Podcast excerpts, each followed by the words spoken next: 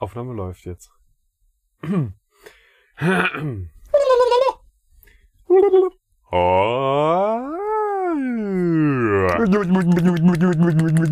Ahuga! Die schönen Sprechübungen. Sind wir jetzt aufgewärmt, ja? Ja. Wir sind Ja. aufgewärmt. Wunderbar. Viel Spaß bei Vollverpixelt mit Johannes Repp und Felix T. Vogel.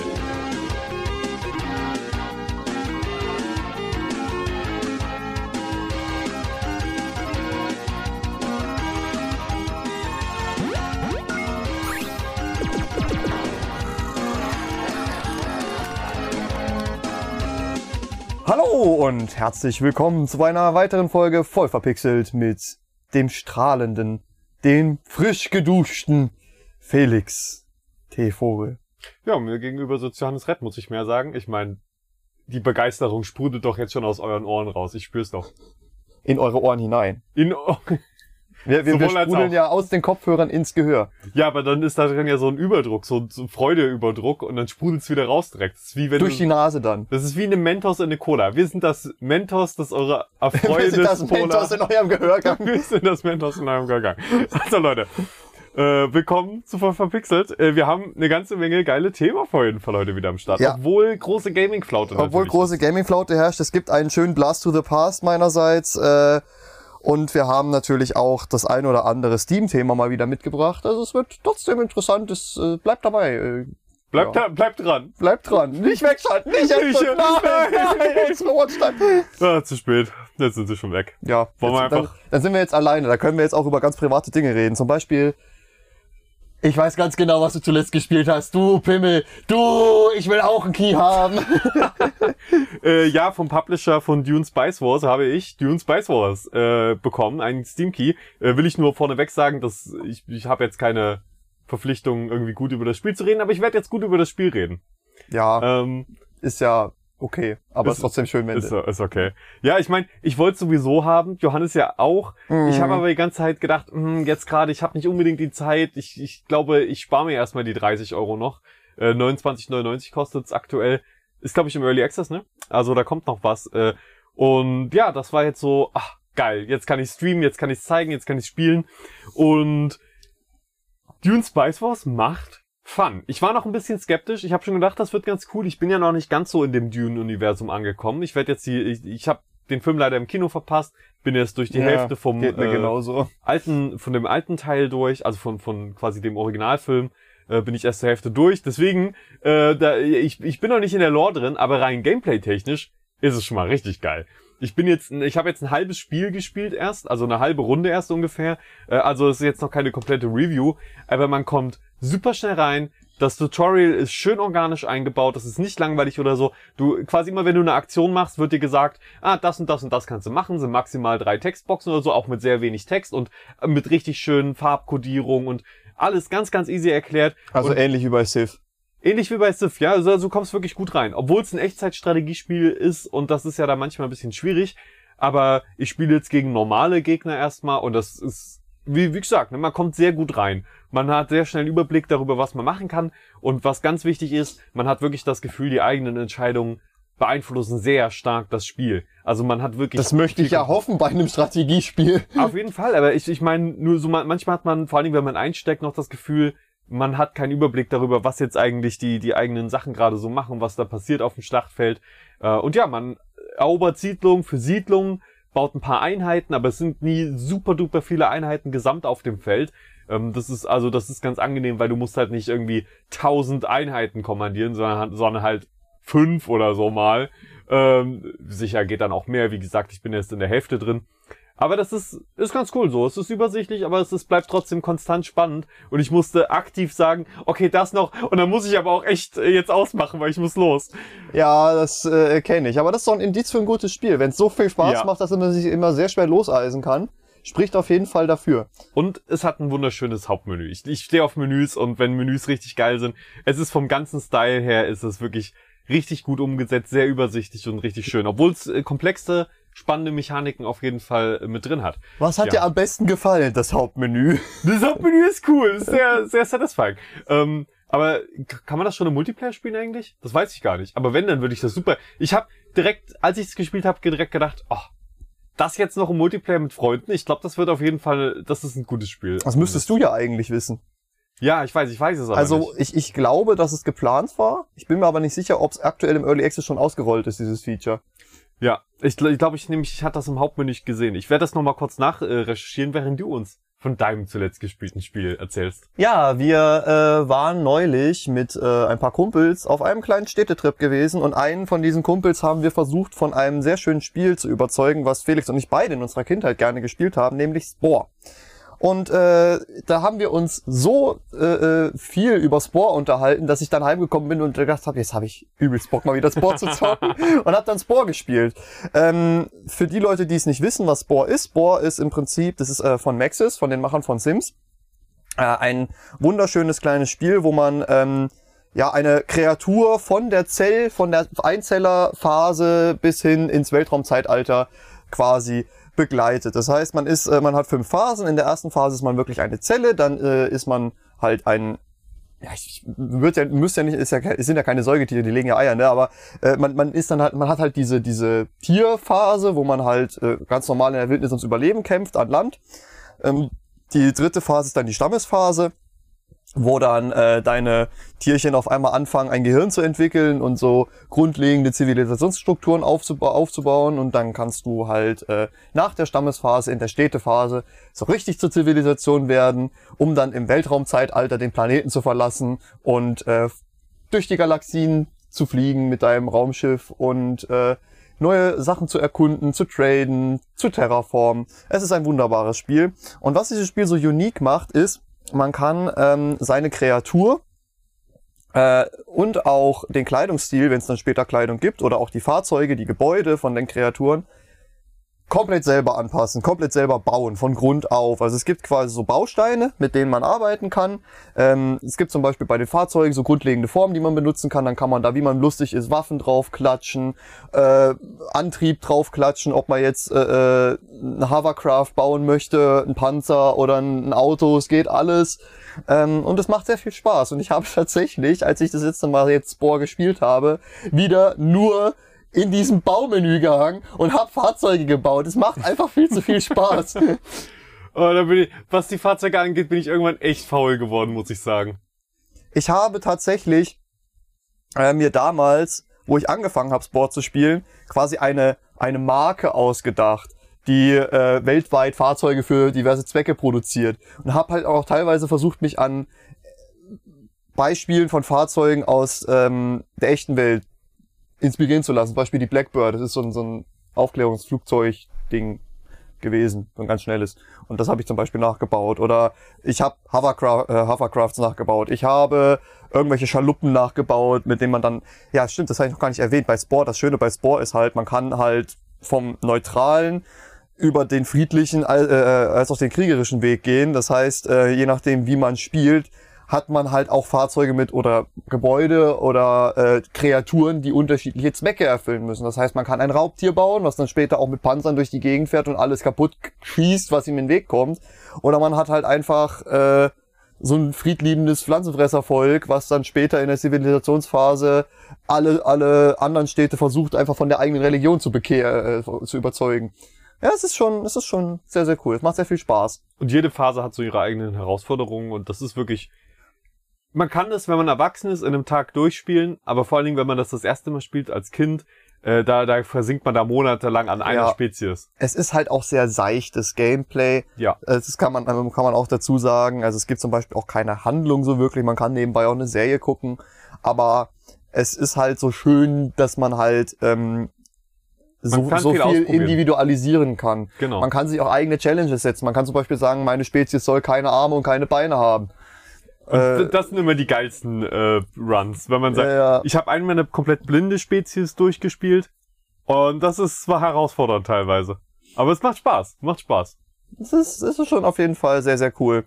Äh, kann ich auf jeden Fall sehr empfehlen. Und das Witzige bei Spore ist halt, weil es von den Sims-Machern ist, haben die natürlich auch diese diese Sprache, die wie eine Sprache klingt, aber keine Sprache ist, sondern einfach nur Geräusch. Es ist einfach herrlich.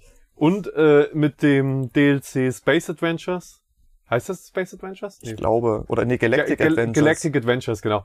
Ähm, da könnt ihr dann auch quasi, dann wird so ein bisschen RPG-mäßig und ihr könnt dann in der letzten Phase quasi mit einem von euren Typen den, den quasi äh, spielen und dann Quests auf Planeten erfüllen und mit dem Raumschiff durch die Gegend fliegen, kämpfen und alles mögliche. Also da kommen dann noch so ein paar RPG-Elemente dazu. Also was Ja. das so unique macht, ist quasi, dass man dann das Raumschiff auch verlassen kann und rumlaufen kann, was halt normalerweise nicht geht. Ja. Aber ich meine, Raum, äh, äh, das mit den Raumschiffen und Terraformen und so weiter, das macht schon Spaß. Ähm, aber ich, ich meine, theoretisch hat man das Spiel dann so halb durchgespielt. Also meistens bei der Raumschiffphase fliegt man dann noch kurz rum und dann denkt man sich so, oh, ich hätte jetzt schon wieder Bock auf die nächste Zellenphase und nochmal eine komplett neue Kreatur schaffen. Ich muss da ganz ehrlich sagen, die Städtephase, also die vierte, die macht mir am meisten Spaß. Einfach weil ich das so geil finde. Ähm, du kannst zum Beispiel, wenn du jetzt ein kriegerisches Volk hast ähm, und eine, eine, eine friedliche Stadt einnimmst, kannst du entscheiden, ob die Stadt kriegerisch werden soll oder friedlich bleiben soll. Wenn die friedlich bleiben soll, also religiös, dann kannst du halt von der Stadt ausgehend alle anderen Städte religiös bekehren. Das heißt, du hast quasi innerhalb der Phasen auch noch die Möglichkeit, einen Turnaround zu machen. So nach dem Motto, ich will aber nicht böse sein. Und das finde ich, macht halt auch so viel Spaß, weil du kannst, ja, du hast immer drei Fahrzeuge, einmal Luft, einmal äh, Land und einmal Wasser. Und wenn du dann drei verschiedene Städte mit drei verschiedenen Typen hast, hast du schon mal neun Fahrzeuge, die du bauen kannst. Das ist sehr geil. Das stimmt, wenn man da richtig Bock drauf hat. Wie gesagt, ich bin da manchmal ein bisschen faul. Ich, vor allem in der Städtephase, das ist die Phase, die kann man auch am schnellsten, glaube ich, durchspielen, innerhalb von 10 Minuten oder so. Äh, Ja, oder du hältst dich halt zwei Stunden dran auf. Ja, ja, nee, man kann, man kann sowieso unendlich lang in jeder Phase ver äh, verbringen. Und das ist auch eine schöne connected Welt. Also man sieht auch teilweise schon Raumschiffe, während man noch als Kreatur auf dem Planeten ist. Und später hat man dann selbst so ein Raumschiff und Ja. sammelt Kreaturen von dem Planeten auf und man denkt sich so, ah, das ist der ewige Kreislauf. Ja, es gibt Ähm, genau, es gibt in der ganzen Galaxie äh, äh, auch andere äh, Völker, die halt sich in unterschiedlichen Entwicklungsphasen befinden. Und das Witzige bei der Geschichte ist, ähm, es gibt quasi eine Bibliothek, wo alle möglichen Fahrzeuge, alle möglichen ähm, äh, äh, Kreaturen und so drinne sind, die halt von Maxis gebaut wurden, von den Entwicklern, aber in dieselbe Bibliothek werden halt auch die Sachen abgespeichert, die du dann gebaut hast. Das heißt, wenn du irgendwie äh, äh, ein Volk aus Quietscheenten baust und dann in deinem nächsten Run mit, mit irgendwelchen Lurchen die Galaxie erkundest, kann es sein, dass du auf deine Quietscheenten triffst. und das ist immer cool Das ist gewesen. mega cool gewesen. Ah, ja. Vor allem diese, diese Monsterkreaturen, die dann so übelst riesig sind. Und dann Oh ist das ja. eine von deinen Kreaturen. Und du hast einfach so eine riesige Ente, die mega cute aussieht, aber die dich komplett kaputt machen kann. Es ist, es ist super. ja, stimmt. Es gibt da manchmal so gigantische Sachen. Das ist immer Ja. geil. Es, es, äh, es macht sehr viel Spaß. Kann ich nur empfehlen. Holt euch Spore. Sollte mittlerweile auch gar nicht mehr so teuer sein, weil es ist schon etwas angestaubt. Also erwartet auch nicht zu viel von der Grafik. Sie ist zweckdienlich. Sie, sie macht Spaß. Sie ist trotzdem schön anzuschauen. Ja, Spore. Äh, ja, und ich habe geguckt, also äh, nach, also im Laufe der Early Access Phase von Dune Spice Wars soll noch Multiplayer dazukommen, noch eine zusätzliche Fraktion. Es gibt aktuell vier, das wäre dann eine fünfte äh, und eine vollständige Kampagne und dann halt noch so generell noch ein paar Updates hier und da.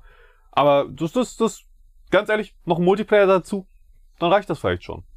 Aber mal gucken. Also das Ja, ist dann mehr, mehr Völker, wenn die gut gebalanced sind, sind eigentlich auch immer was Feines. Mehr geht immer. Und die Völker scheinen sich auch ziemlich stark jetzt schon zu unterscheiden. Ich spiele zum Beispiel, glaube ich, gerade ein Volk, äh, das politisch weniger Einfluss nehmen kann. Äh, und es gibt halt Völker, die können. Weil es ist halt so interessant, weil du sitzt mit, mit deinen, mit den anderen Fraktionen trotzdem noch in so einem übergeordneten politischen System und einem übergeordneten Finanzsystem. Und ich glaube, die coolste Mechanik, so, mit der man ganz schnell Einfluss auf seine eigenen Stats nehmen kann, es geht ja um Spice. Das ist so eine Ressource, die ist ganz, ganz wertvoll. Und Mhm. die extrahiert man deshalb und muss zwangsläufig jed äh, alle paar, äh, so einmal Monat oder so, im Ingame-Monat, ich weiß nicht, ob das wirklich ein Ingame-Monat ist, muss man quasi Tribut zahlen an so eine übergeordnete Organisation. Das müssen alle machen. Das wird jeden Monat mehr. Das heißt, man muss zwangsläufig seine mehr, mehr Spice auch irgendwie generieren, indem man ausbaut, indem man neue Vorkommen erobert und so weiter. Ansonsten kriegt man massive Strafen. Aber man kann quasi auch das Spice direkt verkaufen. Man kann im Prozentsatz einstellen, wie viel von dem Spice-Einkommen verkauft wird, um Geld zu generieren und wie viel man in seinen Vorrat legt, um dann seine Schuld abzubezahlen am Ende des Monats. Und das ist eine ziemlich interessante Mechanik, weil man wirklich manchmal so denkt, shit, ich brauche jetzt ganz dringend Geld. Und dann gibt's da noch die Kursschwankung, die dann quasi bestimmt, wie viel du bekommst die ganze Zeit für dein Spice. Oh, Und das heißt, man ist da die ganze Zeit am Gambeln, lagere ich das gerade lieber ein oder verkaufe ich es jetzt direkt und so weiter.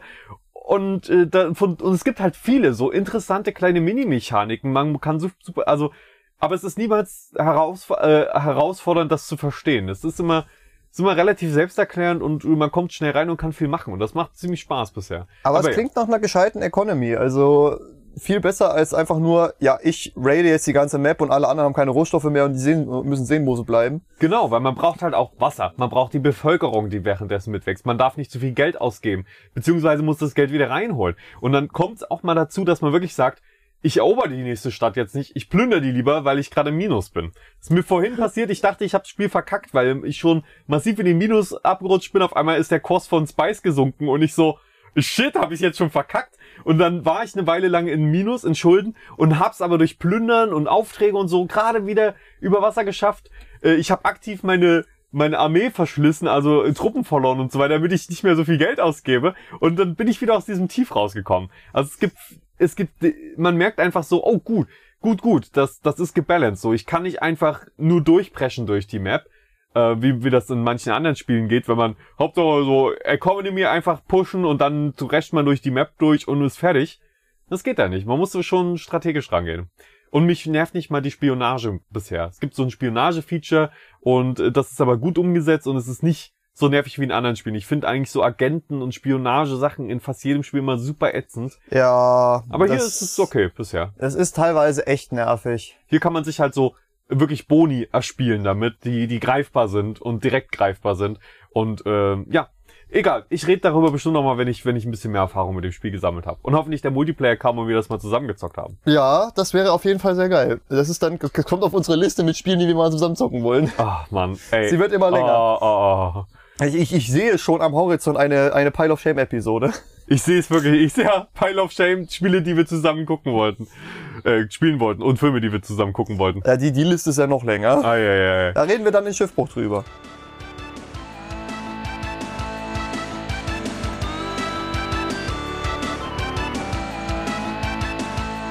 Und jetzt geht's um unser erstes Thema. Und zwar kleiner Aufreger, nachdem wir so viel positive... Oh Mann! Das ist die appropriate, also die, die angebrachte ähm, Reaktion, denn DICE gibt einfach Battlefield Hazard Zone auf. Ja, okay.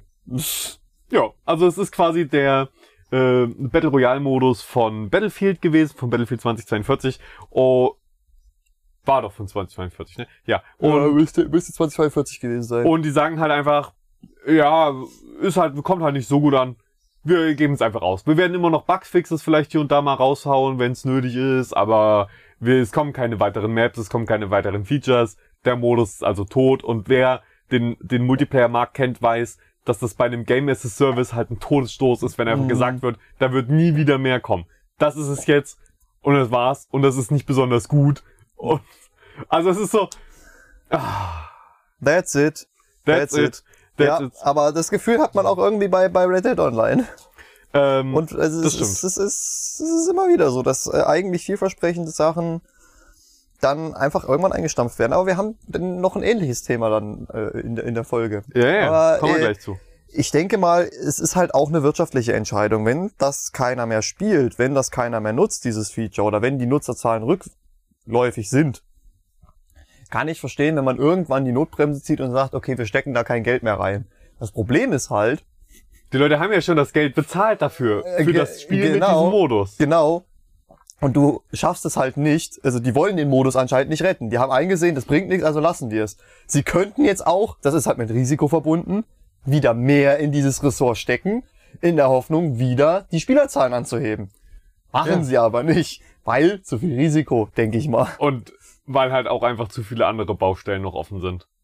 Also DICE Äh, hat ja an Battlefield 2042 super viel zu schrauben. Es gab schon Gerüchte, dass natürlich logischerweise schon am nächsten Battlefield-Titel gearbeitet wird. Mit Sicherheit. Natürlich wird da dran gearbeitet. Ist ja, ist ja klar. Die müssen ja in ein paar Jahren dann wieder einen rausbringen. Äh, Aber das ist halt so. Die sind jetzt halt in einem Scheißloop.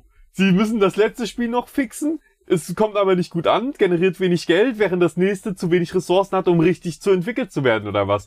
Und es wird dann auch wieder scheiße, weil es viel zu früh rausgepusht wird und Ja, und dann kann man dann auch wieder sagen, wir stecken da kein Geld mehr rein, weil es spielt ja keiner. Sehr, exakt, exakt. Anstatt dass sie es einmal richtig machen. Naja.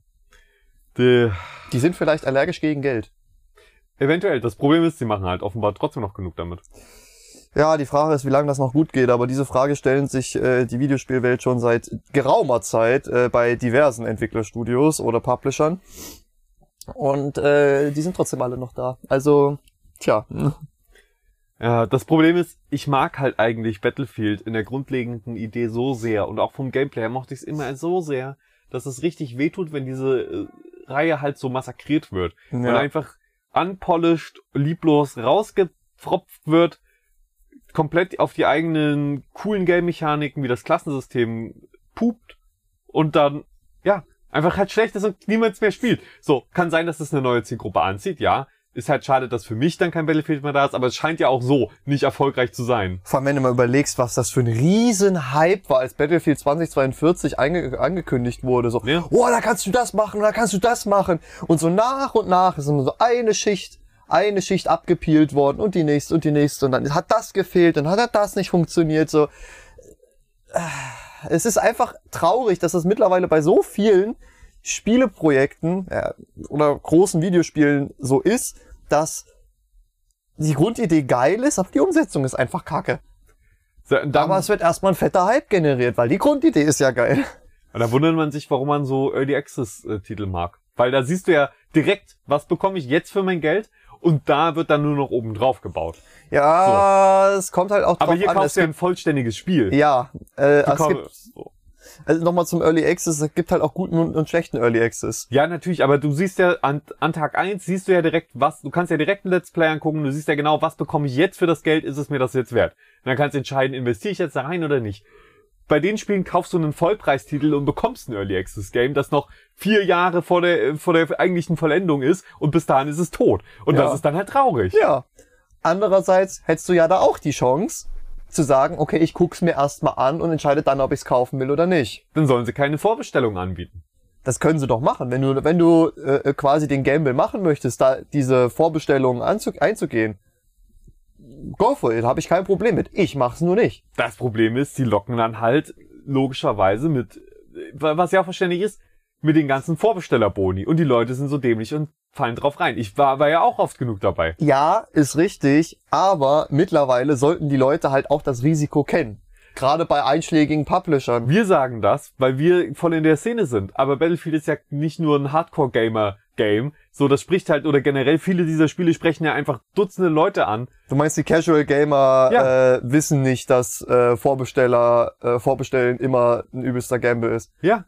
Ich wusste es doch auch viele Jahre nicht. Ich habe doch auch drauf vertraut, viele Jahre lang. Und wenn du jetzt, du kannst ja auch nicht, nicht äh, darauf vertrauen, dass jeder 14-Jährige, der irgendwie sich dann eine PS5 wünscht zu Weihnachten, schon die weiß, dass das Spiel, was er sich vorbestellt wünscht dazu, halt Kacke sein wird dann. Ich äh, verstehe, was du meinst und ich kann das auf jeden Fall unterschreiben. Ähm, ich hatte dieses äh, böse Erwachen mit Assassin's Creed Unity gehabt. Ja, ja, eben. Das hatten wir ja auch schon, ne? Das hatten wir auch schon mal drüber gesprochen. Das äh, war auch so, wo alle auf dem Schulhof so, boah, das holen wir uns und dann zocken wir uns, äh, zocken wir das zusammen. Geld, das war auch Und nach Hype. Weihnachten kamen dann, kamen wir dann alle wieder zurück und war so, ja, bei mir hat's nicht funktioniert, bei mir hat's übelst geleckt, bei mir war das, hat das nicht funktioniert, bei mir lief das nicht und äh, scheiße. Und das halt, dann ist vielleicht okay, vielleicht hat man dann die Aufmerksamkeit. Vielleicht denkt man dann, ach, das war jetzt nur bei Ubisoft, EA macht das besser oder so. Man hat, ver- verstehst du, man kauft ja erstmal zehn Pre-Orders, bevor man das erste Mal rafft. Das Warte aber mal auch- kurz, vielleicht das- ist das immer so. Das ist aber auch ein Stück weit naiv, muss ich ganz ehrlich sagen. Wenn du Ja, aber davon manchmal ausgehst, geht's ja auch gut. ja, Also Pre-Orders sind ja nicht zwangsläufig immer schlecht, das will ich ja gar nicht sagen.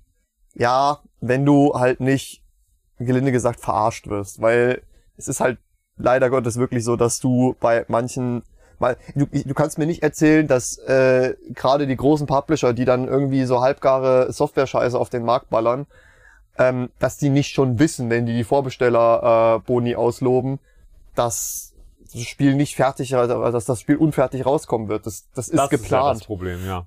Und zum Beispiel bei Battlefield 3 und auch bei Battlefield 4 war ich beides mal, glaube ich, nicht enttäuscht. Da habe ich beides mal vorbestellt und war nicht enttäuscht.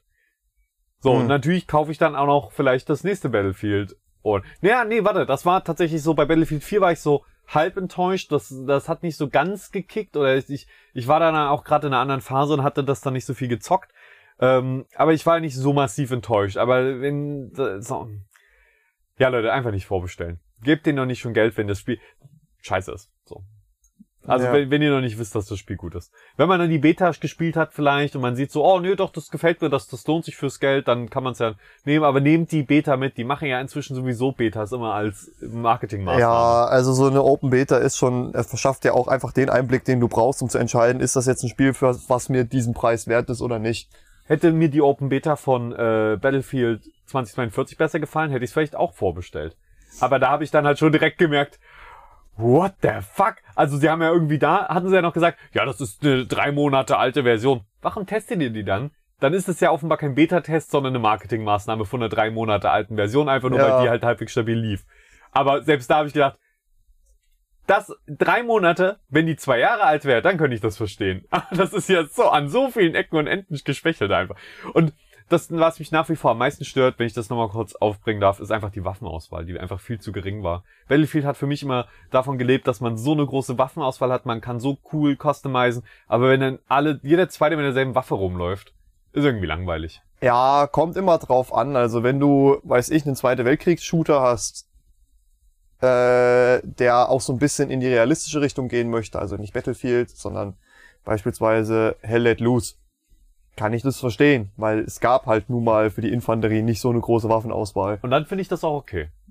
Also es, es kommt dann immer drauf an, was für ein Setting du haben willst. Wenn du es sehr arcadisch machen willst, wie es Battlefield nun mal sehr gerne tut, äh, ja, komm, hier, Battlefield ist einfach dafür bekannt, dass es nicht historisch akkurat ist. Da ist mir scheißegal, ob der, ob der Brite mit einer türkischen Waffe rumläuft oder so. Es ist einfach, einfach, soll einfach Spaß machen. Und Battlefield 42, äh, 2042 und auch Battlefield 3 und 4, die haben ja eh in der Moderne oder noch weiter darüber hinaus gespielt. Und da habe ich mir, da, da ist halt eh, die Waffenarsenal ist groß und die alten, das liebe ich immer, wenn die alten Klassiker auch mit reinkommen. Gib mir eine Thompson, ja? Ja. So, es ist, ergibt vielleicht keinen Sinn oder so, aber es ist cool. Es macht Spaß. Ja, Äh, oder, oder halt diese, diese Meme-Waffen. Bei Battlefield 1 gab es zum Beispiel die Kolibri, das war so eine, so eine ganz kleine Pistole, die gab es wirklich. Und der, der, der, der hält die so mit zwei Fingern, mit drei Fingern und, und die macht halt auch kein Damage. Aber es gibt halt auch Leute, die haben sich dann die Challenge gesetzt, damit halt Kills zu machen. Das ist schon witzig. Ja, eben. Also gebt uns die Auswahl, gebt uns den Spaß, den Fun. Man macht sich ja auch manchmal mit Absicht schwerer. Ich spiele zum Beispiel ganz oft, weil ich die Waffe ohne ähm, Red Dot oder so cooler finde. Einfach mit Iron Sight finde ich das viel, also mit Kim und Korn nur, finde ich, die Waffe sieht cool aus, dann spiele ich damit, auch wenn ich damit aktiv mir es schwerer mache. Ja. Aber es macht halt manchmal Spaß. Ja, es ist halt auch irgendwann äh, äh, total übertrieben. Bei Battlefield 1 war es zum Beispiel so, dass dann irgendwann jeder ein schweres Maschinengewehr mit sich rumgetragen hat, wo auch noch ein übelst, übelstes Teleskopvisier oben drauf war. Und dann konntest du damit auch noch aus der Hüfte ballern, weil warum auch nicht, ne? Äh, Ja. Aber äh, so lange Spaß macht. Ich, ich finde auch Battlefield äh, 5 und Battlefield 1 waren da von der Waffenauswahl auf jeden Fall gut. Vor allen Dingen für die Epochen, in denen sie eigentlich spielen, war die Waffenauswahl ultra breit. Hat sehr viele äh, so Es waren halt äh, Prototypen und so genau ein Kram. viele Prototypen, die äh, teilweise nicht mal das Schlachtfeld gesehen haben, aber man hat sie halt mit reingenommen, weil man braucht ja Abwechslung. Ja, und das, das finde ich ja vollkommen okay. Ja. Naja gut, auf jeden Fall Hazard Zone. Wenn ihr Spaß dran habt, dann freut euch auf noch vielleicht ein paar Bugfixes, wenn ihr Glück habt. Und ansonsten äh, freut euch an den Maps, die es schon gibt und sonst nichts weiter. Oh, ich muss einen kurzen Mini-Rant loslassen. Weißt du, was mich richtig aufregt? Bei Shootern. Wenn du beispielsweise eine Pistole mit Schalldämpfer hast oder, oder ein Gewehr mit, äh, mit äh, aufgestecktem Visier, dass das da, dass, dass die Munition dafür dann nicht auch bei anderen übertragbar ist. Das heißt beispielsweise, wenn du eine Beretta mit Schalldämpfer hast, kannst du nicht normale Beretta-Munition nehmen und sowas. Von einer Beretta ohne Schalldämpfer. Ja gut, aber ergibt ja dann eigentlich Sinn. Ergibt keinen Sinn, weil es ist dieselbe Munition. Nee, nee, tatsächlich. Du äh, Silenced Munition musst du benutzen für einen Schalldämpfer. Geht, dann ist es aber trotzdem Bullshit, wenn du, weiß ich, ein anderes Visier drauf hast und deswegen die Munition nicht nehmen kannst. Das ist bei Welcher so, Shooter macht das denn so? das, ist wäre bei, das hatte ich schon bei so vielen Shootern, dass der einfach äh, äh, die Waffe ein bisschen anders, zum Beispiel bei Call of Duty. Das eine Gewehr hat ein Bajonett, das andere nicht. Das Gewehr mit dem Bajonett kann nicht die Munition von dem normalen M8 äh, nehmen. Das, das, ist, das ist mega ja, dämlich. das ist dämlich. Das ist mega, das fuckt mich jedes Mal ab. Ich, es kann auch sein, dass das so ein Ding von, von vor zehn Jahren ist, aber ich spiele halt auch gern alte Shooter, deswegen äh, fällt mir das halt auch regelmäßig auf. Aber das ist so schlimm. Das, ja, mach das nicht. Also Aufruf an all die Fir- Firmen, die alte Shooter produziert haben patch doch mal eure Scheiße, Alter. Ja, patcht doch mal halt die, die Munition richtig. Ja, es, ich finde Alter, ich will endlich Call of Duty 1 spielen ohne diesen Shit. Also.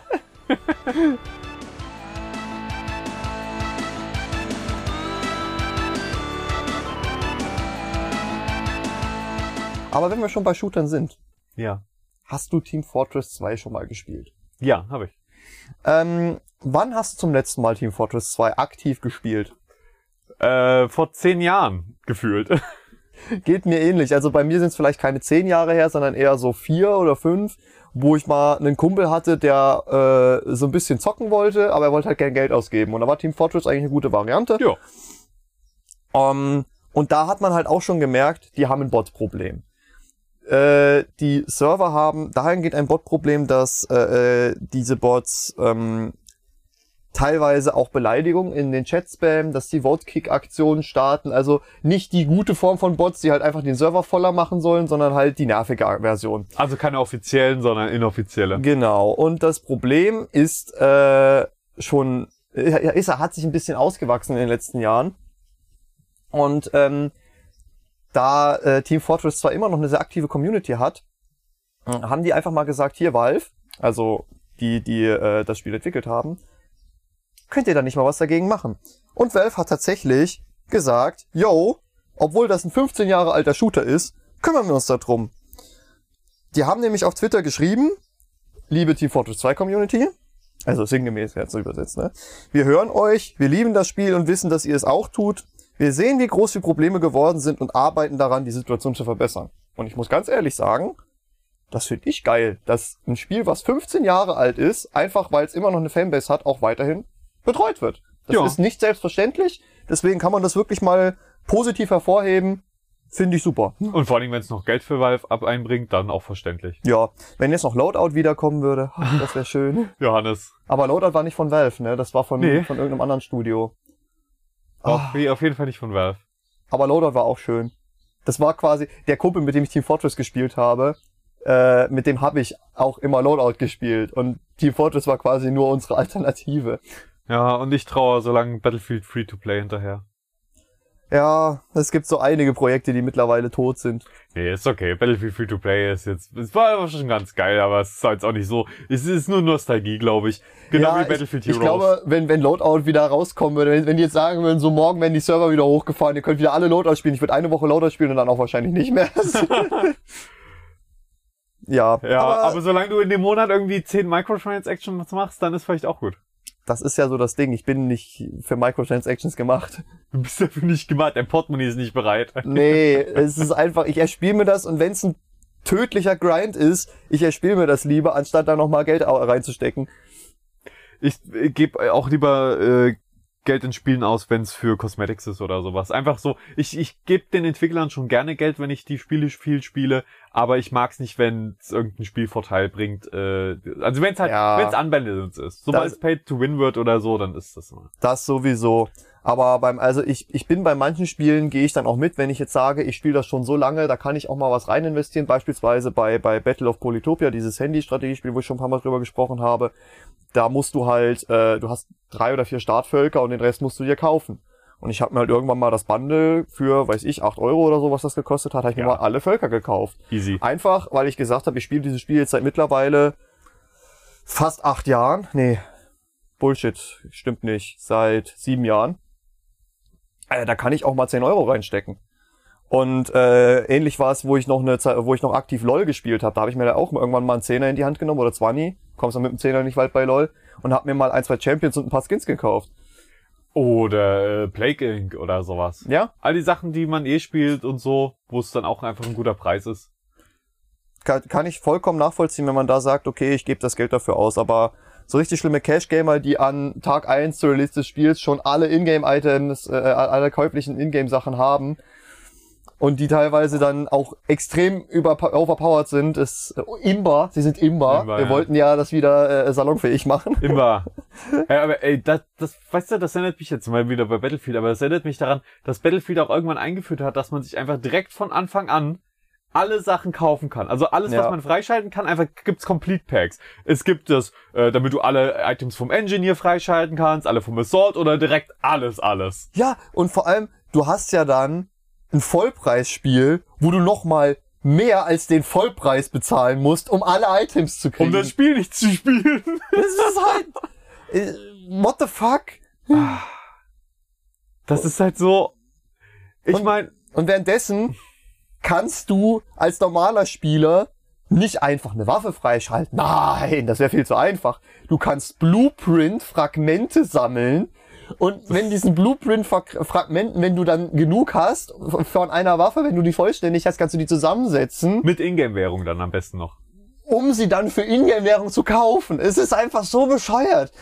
Als ob man einfach sagt, okay, du bist ein Assault, äh, such dir die nächste Submachine Gun aus, auf die du äh, gehen möchtest und dann musst du halt XP grinden. Wie es bei War Thunder zum Beispiel ist. Da kannst du dich ja auch entscheiden, okay, ich möchte jetzt als nächstes einen Schlachtbomber freischalten. Dann klickst du den an und deine ganzen EP, die du über das Spiel sammelst, äh, über die ganzen Matches, fließen halt in die Entwicklung von diesem Schlachtbomber. Und dann kannst du ihn dir dann kaufen wenn du ihn fertig erforscht hast. Und dann kannst du sagen, okay, hm, Schlachtbomber ist schön und gut, ich will aber noch einen Jäger haben. Dann nächstes als nächstes den Jäger. Das ist viel geiler als andere Systeme. Ich, ich finde tatsächlich, das ist auch geil, wenn man sich das aussuchen kann, was man als nächstes freischaltet. Aber was mich mehr zum Spielen motiviert, ist tatsächlich, wenn es eine festgelegte Progression gibt. Also alle zwei Level kriegt man eine neue Waffe, die man freischaltet und so weiter. Und dann ist halt vielleicht die Waffe, die man haben will, erst das zehnte, was man freischaltet. Und man denkt aber man hat ein Ziel, man arbeitet drauf hin, man benutzt andere Waffen, man probiert mehr aus. Im besten Fall hat man die Waffe schon irgendwie, äh, die man unbedingt haben will, nach zwei Minuten. Und das ist cool, aber dann schaltet man ja trotzdem. Ich finde das einfach so belohnt, wenn man spielt mit einer Klasse oder spielt als Charakter und äh, man, man spielt und spielt und spielt und alle paar Matches kriegt man eine neue Waffe, die man ausprobieren kann, ein neues Spielzeug, man guckt und dann wechselt man wieder zurück. Und so, aber einfach, man, man hat das Gefühl, man hat immer was Neues Kleines. Und das finde ich sehr, das fehlt mir einfach so. Wenn ich jetzt Battlefield 5 spiele, was ich sehr gerne mache mal, ich habe einfach null Motivation, Level aufzusteigen oder irgendwas, weil es alles, ich habe die Waffe, die ich brauche, und die nächste gibt's irgendwie ab Level 50 oder so. Und ich denke mir so, ja, Ja. okay, so lange werde ich eh nie spielen. Ja, oder halt so, so manche Sachen, die halt unnötig hinter sehr hohen Leveln versteckt werden. Ja. Red Dead ist, ach, Red Dead, äh, GTA Online ist da so ein ganz klarer Fall für, dass du zum Beispiel, selbst wenn du einen Haufen Kohle rumliegen hast, deine Autos nicht verbessern kannst, weil du kannst dir ja erst den besten Motor kaufen, wenn du Level 100 bist oder so. Es Ja. ist halt einfach Shit. Es ist halt einfach Shit. Ich, äh, was ist denn das für eine Logik? Du musst auch nicht deinen Führerschein drei Jahre haben, um dir ein getuntes Auto zu kaufen. Ich kann mir ein getuntes Auto kaufen, wenn ich die Kohle dazu habe. Ja, okay, fair enough, fair enough. Es, es fügt sich halt nicht organisch in die Spielwelt ein. Es ist ein unnötiger Grind, der da aufgebaut Und es wird. ist halt unbelohnend. ja, So, dann, du siehst, du spielst ja dann auch gegen die Leute. kleinen Die- Moment. Der die kam kurz. Level haben. Ich mach kurz die, die Tür zu. Wir haben nämlich Besuch. Hi, was geht? Ah, ich hänge aber am Kabel. Ich hoffe, ich komme zur Tür. Warte, warte. Dit, dit, dit, dit, dit, dit, dit, dit. Okay, das wird nix. Nein. Ach, jetzt ist das Mikro abgegangen. Das heißt- Lol, ich hätte, ich hätte es jetzt auch einfach rausgesteckt. So. Ah. Eine kleine Unterbrechung und wir gehen zurück ins Studio. So. Ja, äh, also es ist ja auch unfair, wenn du dann quasi gegen Leute spielst, die einfach schon viel geilere Gegenstände kaufen können, als du hast.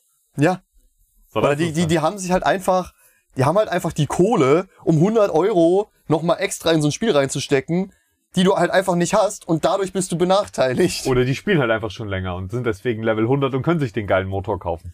Ja, na gut, das kann ich schon verstehen, wenn du jetzt irgendwie, weiß ich, Waffen oder so mit, mit einem gewissen Level Cap versiehst. Aber das darf halt nicht zu hoch sein. Du kannst halt nicht von, Leu- äh, du, du brauchst immer eine Progression, das sehe ich ein.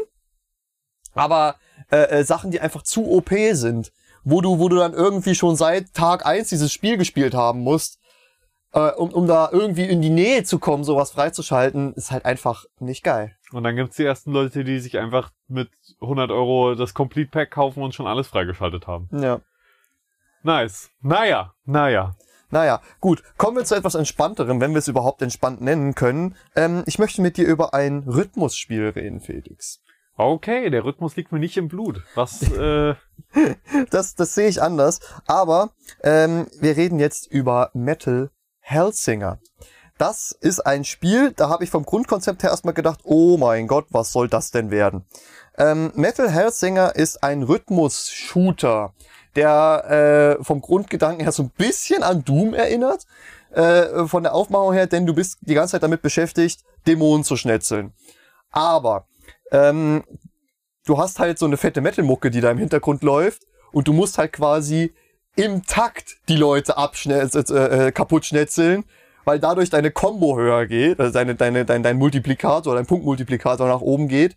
Und je höher der geht, desto kranker wird die Mucke. Das heißt, du hast auch die Motivation, die ganze Zeit im Takt zu spielen, weil du willst immer mehr. Du hast zum Beispiel äh, äh, erst nur die Drums, dann setzen die Gitarren ein. Wenn du dann bei einem Multiplikator von 16 ist, ist noch, eine, Übel- ist noch eine Stimme dabei, die dann zum Beispiel anfängt, so richtig geil zu screamen. Und du denkst dir so, ja, ich darf die Combo jetzt nicht kaputt machen, weil ich will unbedingt dieses Lied hören. Und es ist mega, mega gut, weil Das klingt belohnt. das ist mega belohnt, weil die haben sich da nicht irgendwelche Stock-Musik äh, äh, Musik oder so geholt, sondern die haben wirklich äh, Mitglieder von renommierten Metal-Bands sich rangeholt. Zum Beispiel den Sänger von System of a Down oder die Sängerin von Ginger oder die äh, äh, Sängerin von Arch Enemy. Das sind halt richtig namhafte Musiker und Musikerinnen, die halt richtig geile Mucke machen. Die halt auch, die, und die, die, das ist dann nicht so, dass sie irgendein Lied von der Band genommen haben und das in das Spiel eingebaut haben. Nein! Die haben wirklich für das Spiel neue Lieder gemacht. Das heißt, wenn du irgendwie, weiß ich, System of a Down Fan bist, willst du natürlich auch alle Level mit, mit hier, äh, äh, Serch, Tang, Tank, äh, das ist so ein Name, den ich, warte, ich hab, warte, der steht hier bestimmt. Serch Tankjan. System of a Down. Wenn, wenn du jetzt übelster System of a Down Fan bist, willst du natürlich auch alle Level mit dem Spiel. So, das ist halt einfach, ich, ich liebe das. Ich liebe dieses Spiel, auch wenn ich selber noch nicht gespielt habe. Es ist auf meiner Liste. Ich werde es mir demnächst kaufen, wenn es im Angebot ist und werde dann wirklich äh, dieses Spiel spielen und dabei Headbangen. Das habe ich nämlich schon beim Let's Play gemacht. Ich habe mir ein Let's Play von dem Spiel angeguckt und habe direkt beschlossen, das ist geil. Vor allem, weil äh, da noch äh, aktuell sind ähm, neun Künstler, die da mitgewirkt haben. Es werden noch mehr werden. Zumindest wenn das Spiel, wenn das Projekt äh, äh, so läuft, wie es aktuell äh, äh, laufen äh, soll, dann äh, sieht die Roadmap vor, um, auf jeden Fall vor, noch weitere Künstler mit ins Boot zu holen. Ach, ist noch gar nicht fertig. Äh, das Spiel an sich ist, also es, es würde dann wahrsch- äh, einfach mehr Level geben. Jedes Level hat einen eigenen Soundtrack. Aber um ehrlich zu sein, das hört sich auch an wie ein richtig geiles Partygame. Weil alle dann mitfiebern. Alter, mach uns geile Musik hier! Ja. Äh, spiel uns jetzt die geilste Musik, die es gibt. Man muss halt ein Freund von Metal sein. Ja. Ja, das ist ja auch nicht jeder. Das heißt, es eignet sich nicht für jede Party, aber für die, die es sind, ist es halt wirklich Zucker. Also der, der Soundtrack, die Soundtracks, die ich bisher gehört habe, sind wirklich Zucker. Metal kann sehr treibend sein. Selbst für Leute, die jetzt nicht so krasse Metal-Fans sind. Ich glaube, wenn da noch so ein Spiel im Hintergrund läuft Es ist halt so. auch so Metal-Klischee, weißt du, du bist irgendwie in der Hölle und schnetzelst Dämonen. Äh, mehr, mehr Metal geht nicht, ja. Da kann ich mir auch keine andere Musik zu, zu vorstellen. Bei Doom hast du ja auch einen fetten Metal-Soundtrack. Ich überlege gerade, so ein bisschen äh, Bach Ging auch. Bach! Naja, so, so Stimmungskontrast. Das ist Oder Wagner, geil. der Ritt der Walküren. Das wäre schon wieder zu passend. Nee, lieber was Ruhiges so. Ein böhmischer Traum. Das war jetzt Ritt der Walküren, aber egal. Die Per Günsweet. Hm? Das ist dieses, dieses, ähm, äh, äh, De, de, de, dieses ganz plätschernde, ja. leise und dazu einfach richtig blutiges Dämonenmassaker. Das wäre schon witzig. Ja, aber ja, Metal passt. Metal passt auch. Metal passt auch. Passt auch. Ja, bitte. ich, ich, ich lese noch mal vor, ich, äh, vielleicht haben unsere Zuhörer und Zuhörerinnen ja ein bisschen mehr äh, Wissen, was diese Metal-Bands angeht. Also die Künstler, die mitgewirkt haben, kommen von den Bands äh, Soilwork, kenne ich zum Beispiel nicht. Ginger kann ich nur empfehlen, vor allem Piskis, sehr geiles Lied. Ähm, System of a Down, Trivium, Dark Tranquility, Refused and Invision. Äh, INVSN, sagt mir gar nichts. Lamp of God, schon mal gehört. Arch Enemy, auch geil. Und Black Crown Initiate. Also für die, denen das was sagt, äh, sind diese Spiele wahrscheinlich erst recht was, weil dann sind das ja eure Favorites. Ja, mir sagt tatsächlich so ziemlich keiner was davon, aber ich kann mir generell nicht so Bandnamen merken. Von daher, bestimmt habe ich schon viele Songs von denen Piskis hast du schon gehört. gehört. Äh, wie geschrieben? P-I-S-C-E-S. Ich hatte sehr viel, es gibt ein Schiff in Star Citizen, das heißt so. Und ich hatte sehr lange die, äh, nicht gewusst, wie man das ausspricht und so weiter. Und es gab eine, in der Community sehr viel Diskussion darüber, wie man das denn richtig ausspricht. Ich erhebe jetzt keinen Anspruch Ja. auf Richtigkeit. Offizie offizielle Aussprache ist Pisces. Ja, okay. Für, heißt Klingt- Fische klingt oder richtig. so heißt das, glaube ich. Das ist ein Sternzeichen, oder? Mm, Ach, ich bin mir ja, grad nicht sicher. Das ist ein Sternzeichen. Ich glaube, das ist Fische. Aber das Lied ist geil. Kann ich nur empfehlen, weil, weil man da den, den, ähm, von, von hier der Tatjana, von der Sängerin, die hat einen unfassbar gewaltigen Stimmumfang. Und das kommt in diesem Lied halt richtig schön zum Tragen. Und sie ist ja nicht die einzige in der Band, die richtig krass ist. Also die, die Leute, die da die Instrumente spielen, das ist genauso. Äh, Ich habe mir dieses Lied schon mehrfach hintereinander angehört und habe halt in der, beim, beim einen Durchlauf nur auf den Drummer geachtet, beim anderen nur auf den Bassisten. Und es ist, kann ich nur empfehlen. So, so kleiner, kleine, wir, wir bleiben bei Gaming. Aber so eine kleine, kleine Musikempfehlung am Rande muss ja auch mal sein. Gerne.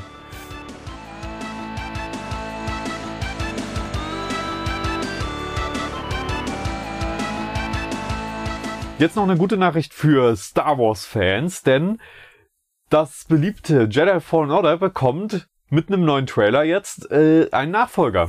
Also Es gibt einfach nur den Trailer, mehr nicht. das, nein, nein, äh, aber es gibt quasi einen Trailer jetzt zum Nachfolger. Jedi Survivor heißt der. Ähm, Jedi Fallen Order, für die, die es nicht kennen, ein ja, Star Wars, Dark Souls mäßiges RPG, RPG Light kann man sagen und auch Dark Souls Light. Es ist, es hat eine gute Story. Du kannst äh, entscheiden, in welche Gebiete du, auf welche Planeten du zuerst gehst und wie du die erkundest und so weiter. Man kann viel erkunden. Es ist durchaus, in den Gebieten ist es relativ linear. Aber es macht Spaß, man hat die Entscheidungsfreiheit, man braucht Skill, es ist wirklich, aber es ist jetzt auch nicht übertrieben herausfordernd und äh, es kam zu einer Zeit raus, wo Singleplayer-Spiele ja quasi fa- fast tot geglaubt wurden von den großen Firmen. Und, ja, Was sie nicht sind. was sie nicht sind. Äh, Fallout hat auf Multiplayer gewechselt, währenddessen hat EA gedacht, wir probieren mal wieder ein Singleplayer-Spiel und hatten dann damals mal einen überraschenden großen Erfolg mit Fallen Order. Und wenn das jetzt wirklich äh, die Story von Kalkatan cool fortsetzt, das Gameplay äh, genauso gut ist oder vielleicht noch auf einem höheren Level, äh, dann wäre ich voll dabei. Also das, wür- ich freue mich massiv drauf. Darf halt nur nicht scheiße werden. Also ich hype's jetzt noch nicht zu sehr, aber es ist vielversprechend, weil der erste Teil schon, wenn sie da drauf aufbauen, wirklich äh, eine gute Grundlage bietet. Bei dem ganzen Hate vergisst man immer mal, dass EA ja auch ab und an mal gute Spiele published. Äh, ja, fällt dir noch ein zweites ein? It Takes Two. Verdammte Scheiße. Okay, fair enough, fair enough. Ähm, ja, das einzige große Manko könnte man sagen an Fallen Order oder generell an Star Wars Spielen heutzutage, die von EA kommen. Man kann keine Körperteile mehr absäbeln. Außer bei Droiden oder so, weil das sind ja keine Menschen. Aber das hat immer viel in den Star Wars Spielen ausgemacht, dass man, dass auch wirklich das Lichtschwert eine gefährliche Waffe ist. Du säbelst senst damit halt auch durch Leute durch und so weiter. Und inzwischen ist es halt so, eher wie ein Schwert und du schneidest vielleicht ein bisschen mal rein, dann gibt's ein bisschen eine Brandspur oder so. Aber wenn du dann gegen Metall kämpfst, ist es direkt durch. Also Druiden und so. Das ist immer ein bisschen schade. Hm. Ist natürlich, damit die Altersfreigabe vermutlich niedriger sein kann und so weiter, damit das alles ein bisschen freundlicher wirkt und so. Stell dir erst mal vor, die würden damit auf dem Index landen und währenddessen reitest du mit Red Dead durch die Gegend und lässt Leute einfach mit Spreng Schrotflintenmunition platzen. Ja, das ist halt, es ist halt schade, äh, weil das ist immer ein cooler Teil von den Star Wars Spielen gewesen, äh, dass man da auch wirklich, und es ist ja auch von den Star Wars Filmen. Also ich meine, da werden so viele Hände abgehackt in den Filmen, das glaubst du gar nicht. Dem einen werden einmal zwei Hände auf einmal abgehackt. Also von daher, äh, Gliedmaße, die, die gehen da schnell links und rechts weg wie sonst nichts. Ja, das, was, was, man halt, was man halt so hat. Was man- was bisschen Schwund ist immer. Äh, aber von oder hattest du nicht gezockt, oder? Nein, ich äh, bin ja sowieso nicht in der Star Wars Bubble so wirklich drinne. Und ähm, ich kann verstehen, warum es ein als gutes Spiel gefeiert wird. Es hat seine Vorzüge, aber das Star Wars Universum hypt mich einfach nicht so. Ja, also es ist, ein nices, geiles RPG-Adventure-Game. Also ich kann es auch so empfehlen. Ähm, und wunderschöne Optik, man ist halt auf fremden Planeten unterwegs und es ist wie gesagt, ne, dadurch, dass es so Dark Souls-esque ist her von den Kämpfen und du wirklich viele coole Abilities kombinieren konntest. Ich bin sehr gespannt, wie sie es machen, weil es ist immer ein Problem. So im ersten Durchlauf, man hat die ganzen Fähigkeiten freigeschalten nacheinander, diese ganzen geilen Sachen. Und dann ist man im zweiten Spiel und übernimmt man jetzt den Speicherstand? Ist er wieder auf Null aus irgendeinem Grund? Das ist immer ein kriti kritischer Punkt. Da bin ich sehr gespannt, wie sie es lösen. Weil, keine Ahnung, mein Kerl konnte am Ende halt mit Doppel, äh, also mit, mit äh, doppelseitigem Lichtschwert irgendwelche geilen Supermoves machen. Und hat er jetzt wieder ein zerbrochenes Lichtschwert im nächsten Teil? Also ich bin gespannt. Ja, vielleicht äh, verliert er das einfach. Ah, das wäre, nee, im Trailer, glaube ich, hat man schon gesehen. Er hat sein, er hat quasi das Lichtschwert da in der Hand, was er eigentlich auch bei Jedi Fallen Order am Anfang hatte.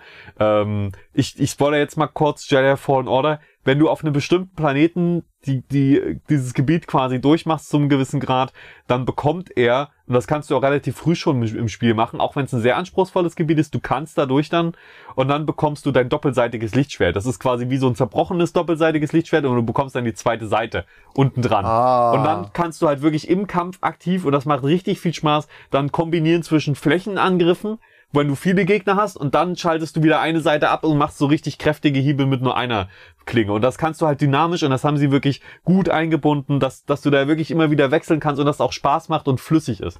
Also das Kampfsystem hat echt, echt Spaß gemacht. Äh, ohne jetzt äh, zu herausfordernd zu werden. Naja. Also das ist auf jeden, das ist auf jeden Fall eine Sache, auf die ich einen positiven Ausblick habe. Uh. Wo wir auch noch vielleicht einen positiven Ausblick drauf haben. Das neue Pokémon. Hast Das du Bock? Bist du gehypt? Überhaupt nicht, aber ich weiß, dass es ein sehr großes Ding ist für viele, deswegen haben wir uns äh, beide darauf geeinigt, das als äh, kleine Servicemeldung mal zu bringen. Äh, es steht ein Release-Termin für das neue Pokémon-Fest, für- beziehungsweise für die neuen zwei Pokémons, Es sind ja immer zwei Teile, die in parallel erscheinen. Und zwar äh, Pokémon Karmesin und äh, Purpur erscheint voraussichtlich am 18. November diesen Jahres. Dieses Jahres. Ja, und das ist ja gar nicht mehr so lange hin. Pokémon-Titel erscheinen ja relativ häufig in einer hohen Kadenz und wenn sie aus den Open-World-Sachen gelernt haben, es soll ja wieder, also, also aus diesen äh, frei begehbaren Gebieten gelernt haben, die ja noch ein bisschen leer waren jetzt bei ähm, Pokémon Schild und Schwert. Ja. Und das ein bisschen lebendiger wirkt und cooler und so weiter, dann kann das gut werden ich hoffe nur wirklich, sie lernen daraus. Sie ziehen ihre Konsequenzen und sie machen eine lebendige Welt, die sich gut anfühlt. Denn oh, ich glaube, Pokémon kann sehr von so einer Open World, oh, ist ja immer so ein bisschen Open World, aber ich glaube, die Leute wissen schon, was ich meine, dass du halt so rumläufst und wirklich die Pokémon durch die Gegend streifen siehst und so weiter. Das kann halt wirklich super geil sein. Es war halt eher so mittelgeil, jetzt bei Schild und Schwert. Aber naja, ich bin gespannt. Ich bin gespannt. 18. November, ne? Also 18, voraussichtlich 18. voraussichtlich, November. ja. Müssen wir mal Ähm, gucken. Ich, ich bin ja, ich bin hier gerade den Artikel so ein bisschen durchgescrollt äh, und ich habe hier die drei Starter-Pokémon der neunten Generation gefunden. Ist vielleicht auch nochmal interessant erwähnt zu haben. Ich kann zwar mit den Wörtern eh nichts anfangen, aber vielleicht der ein oder andere da draußen. Ähm, es gibt äh, äh, das Pflanzen-Pokémon Felori, äh, das Feuer-Pokémon Krokel und das Wasser-Pokémon Quax zur Auswahl. Ja, und Felori ist natürlich äh, vom Felin abgeleitet äh, eine Katze, eine Pflanzenkatze, hatten wir glaube ich noch nicht. Äh, Quaxel ist ein entenmäßiges Ding, das sogar ganz lustig aussieht. Und äh, Kokel, wie heißt das? Krokel. Krokel, ja, es sieht aus wie eine Mischung aus Dinosaurier und äh, die, also Dinosaurier und Drache. So ein bisschen. So ein Drachendino, ein Okay. bisschen weird. Krokel halt vermutlich wegen Krokodil, kann man sich schon denken, dass sich das dann krokodilmäßiger noch ähm, äußert dann in seinen weiteren Entwicklungsformen. Aber ich finde tatsächlich, die sehen wenigstens mal äh, relativ interessant aus. So die anderen, die haben mich jetzt oft nicht mehr so abgeholt. Seit Serpifoy war da für mich nicht mehr wirklich was dabei. Die, die Ente sieht irgendwie aus wie, äh, äh, als wäre die straight aus Entenhausen ausgebrochen. Es ist wirklich so Tick-Tick und Track, nur mit einer geilen blauen Tolle und blauen Füßen. Das ist einfach die Trump-Ente. Die hat so eine blaue Haartolle. Die, die ist immer ganz aufwendig hochgesteckt. Und dieser Dino, der erinnert mich so ein bisschen an dieses, ah, kennst du noch Cut the Rope? Das Ja. war so ein Handyspiel. Für die, das war so ein Handyspiel, du musstest immer ähm, so Seile durchschneiden, wo Süßigkeiten dran hingen. Und in der Mitte saß so ein kleiner, cuter Dino, der dir diese Süßigkeiten essen sollte. Und du musstest halt quasi immer taktisch klug im richtigen Moment das Seil durchschneiden und versuchen, da so ein bisschen äh, äh, dieses Bonbon durch ein Labyrinth rollen zu lassen zu dem Dino, damit er den futtern kann. Und dieses Auch glaub, Omnom. Omnom hieß das Viech. Und ähnlich wie dieses Omnom, an dieses Omnom erinnert mich äh, äh, Krokel. Wenn du dich jetzt entscheiden müsstest, Karmesin oder Purpur, welches würdest du nehmen? Welche Edition nimmst du? Ähm, Übrigens englische Namen äh, Scarlet und Violet. Karmesin und Purpur. Ja, also ich meine, äh, basically, man nimmt meistens eh einfach das, was man cooler findet, so vom Namen her Gibt's oder wo da man. nicht, kriegt man da nicht auch, äh, äh, da Es- gibt's doch jeweils immer ein Pokémon, was Ja. es nur in der Version gibt, Äh, so, äh, also es ist so, dass äh, einige Pokémon generell so aufgeteilt sind auf beide Versionen und dann das äh, legendäre Pokémon, das pro Edition dann nochmal unterschiedlich ist. Und dann gibt's manchmal noch so Besonderheiten in der Welt. Wie zum Beispiel bei Schwarz und Weiß, da gab's dann, äh, in Schwarz war dies eine, eine Megacity, also war es so eine Stadt. Die eine Stadt war eine Stadt und in der anderen war das eher so eine Baumdorf, also so Bäume. Also Wa- Waldding. Also das war so der, das ist, glaube ich, der größte Unterschied, an den ich mich so erinnern kann, dass eine ganze Stadt quasi komplett anders war. In der Regel sind es einfach nur einige Pokémon, die in einigen Gebieten zu fangen sind.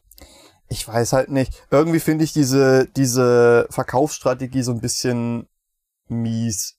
Dass du quasi äh, versuchst, den absoluten Hardcore-Fans zwei fast identische Spiele aufzuschwatzen mit dem Verkaufsargument, ja, wenn du alle Pokémon haben willst, brauchst du beide Spiele. Tja, aber es funktioniert. Und Natürlich. Es, äh, Äh, es fördert auch tatsächlich, das muss ich sagen, als Kind hat es sehr gefördert, dass man auch wirklich sich mit anderen austauscht und mit anderen spielt. Aber Oder einfach mit anderen Leuten prügelt. Was, du hast die blaue Edition, ich bin rot, du Spaß. Nein, nein, den, dann muss das ist dann der beste Freund, weil nur der, nur von dem kriegt man dann keine Ahnung das Knuffenser. ähm, aber es ist halt, es ist äh, wir- wirklich eigentlich so, dass, dass ab einem gewissen Alter, vor allem wenn man weniger Leute im Umfeld hat, die das spielen, dass man sich dann wirklich einfach beide holt. Ähm, Ja. Obwohl äh, es ja inzwischen äh, Online-Trading-Möglichkeiten gibt und die haben das dann sehr entspannt, weil man konnte halt die meisten Sachen, die man die man hatte, also die man nicht hatte, konnte man sich einfach online traden, gezielt traden und sagen, ich brauche das, was wollt ihr dafür so? Und das war eine coole Funktion, als die dann eingeführt wurde. Ich glaube aber, die wurde wieder ein bisschen genervt. Ah, ich bin gar nicht, bin, ja, aber es ist okay, ist okay. Ich, es hat sich durchgesetzt, ne? Also never change a running system. Mm, Ne, never change a running Verkaufsstrategie. ja, wohl eher.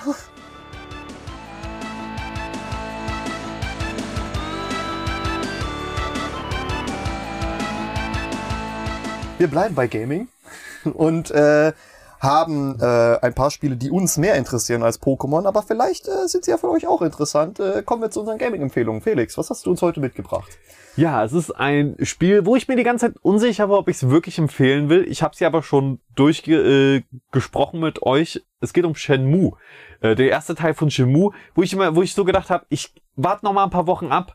Ich lasse es mir noch mal durch den Kopf gehen, ob das wirklich ein Spiel ist, das ich empfehlen kann. Und ich sage jetzt, ja, für einen gemütlichen Winterabend oder zwei, drei gemütliche Winterabende, wenn ihr wirklich mal sagt, ey, ich will runterkommen. Ich will Ruhe, ich möchte mit Rio durch die Straßen ziehen, Verbrechen aufklären und ich habe kein Problem damit, auch ab und zu mal mir ein YouTube-Video anzugucken, wie man denn jetzt weiterkommt. Weil ich würde sagen, Leute, verschwendet nicht eure Zeit, genießt das Spiel, spielt das Spiel, versucht die Rätsel zu lösen und wenn ihr länger als fünf Minuten braucht, um den nächsten Hinweis zu finden, ihr wisst nicht, wie man weiterkommt, ja, dann guckt halt online nach und dann ist das eine entspannte Session und das wird nicht frustrierend. So. Und dann hast du ein paar Kämpfe, die mal leichter sind und mal schwerer.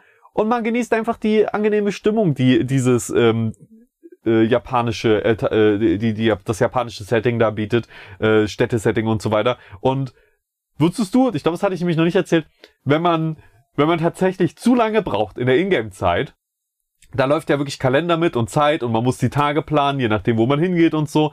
Wenn man aber einfach nur nicht das Spiel quasi voranbringt, sondern einfach nur Tag für Tag da seine Aufgaben erfüllt, seine paar, dann ist es so, dass man tatsächlich verliert. Dann kommt der Bösewicht, Achtung Spoiler, aber das werdet ihr nie sehen, glaube ich, wenn ihr das Spiel normal durchspielt, weil das ist, da müsstet ihr halt wirklich ein Jahr Ingame-Zeit einfach rumbringen.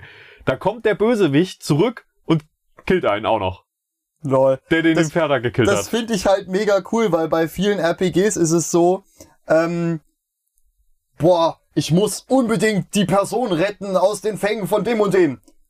Erstmal Blumen pflücken. Ja. erstmal Blumen pflücken. Erstmal, erstmal, weiß ich, jagen gehen. Erstmal angeln.